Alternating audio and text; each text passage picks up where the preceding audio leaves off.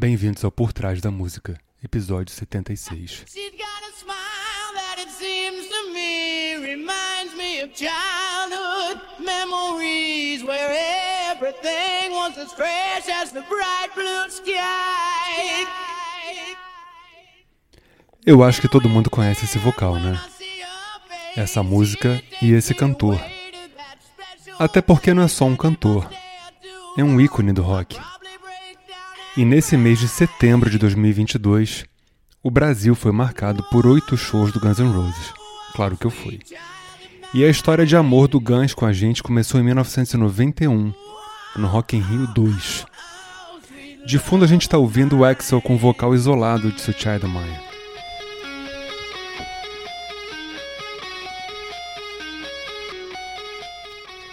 E essa história de amor continua forte e sólida com o Brasil até hoje. E apesar de estádios completamente lotados com público louco, eu sei porque eu estava lá, tem uma boa parte do público que entrou numa, junto com a crítica, de cair matando em cima de Axel Rose, dizendo que ele não consegue mais cantar e que deveria se aposentar, cara, que ele já era, que ele tá velho. Será? Será mesmo que ele tá velho?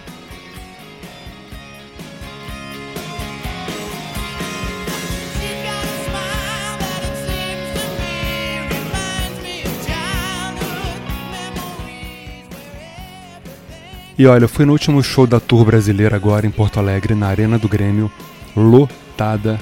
Fiquei na boca do palco para comprovar o que eu já sabia e assistir a minha banda favorita, né?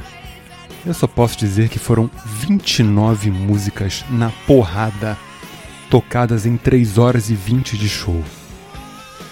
Vocês realmente acham que alguém considerado velho faz um show de 3 horas e 20 se mexendo no palco, esganiçando a voz, interagindo com o público? Eu acho que não, né? Aliás, certeiramente não.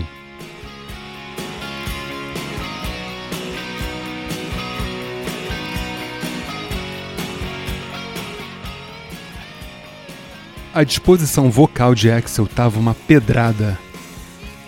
Sua disposição física também. E na boa, se vocês querem num showzinho paradinho, de 1 hora e 25 de duração, vai ver um show do Paralamas do Sucesso. Porra.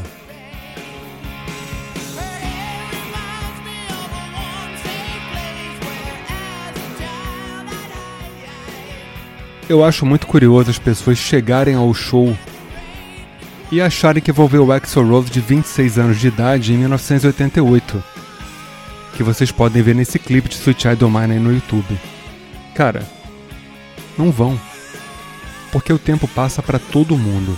E essas mesmas pessoas, em sua grande maioria, todas também mais gordas, de cabeça branca, com ares de cansaço no, né, no corpo e no rosto, esse pessoal esquece que o tempo vem para todo mundo, inclusive para eles, que estão lá, que pagaram 500 reais para ver o tal do Axel Rose que não consegue cantar. Curioso, né?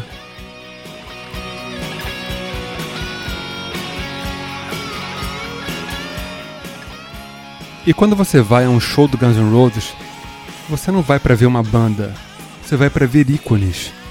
O maior ícone da guitarra, Slash, não tem um cara atual com maior representatividade, com uma linha na Gibson, que é o fabricante de guitarra, para quem não sabe, totalmente personalizada, é a maior representatividade no mundo do rock and roll em termos de guitarra, é o Slash.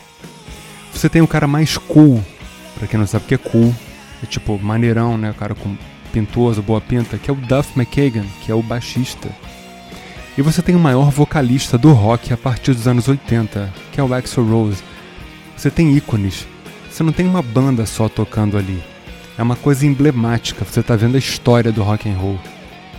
Então assim, se você não acha isso, se você não concorda, eu sinto muito, mas as coisas são o que elas são. E outra, me fala uma outra banda que lotaria estádio de 60 mil pessoas em oito datas corridas no Brasil. Eu sinceramente eu não sei. Não sei de verdade.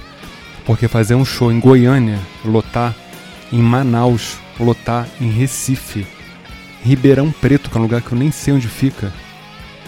Meu irmão, tu tem que ter muito poder para lutar isso tudo.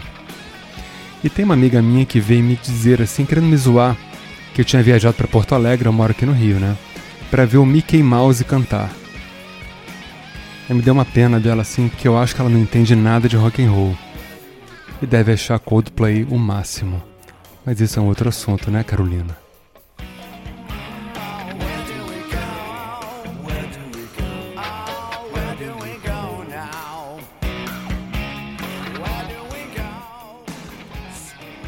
Por Trás da Música é ouvido em todo o Brasil, em mais de 60 países, numa audiência constante e crescente, o que é muito importante. A gente está no Spotify com a nossa playlist, com os programas, claro, no Deezer, no Apple Music, Apple Music, falei errado, em várias rádios pelo Brasil. Indiquem, compartilhem. Eu sou o Léo da Flow, muito obrigado pela audiência, pelo carinho. É isso aí. Vocês estão aqui de fundo com, porra, a maior banda viva do mundo. Não concordam? Sinto muito.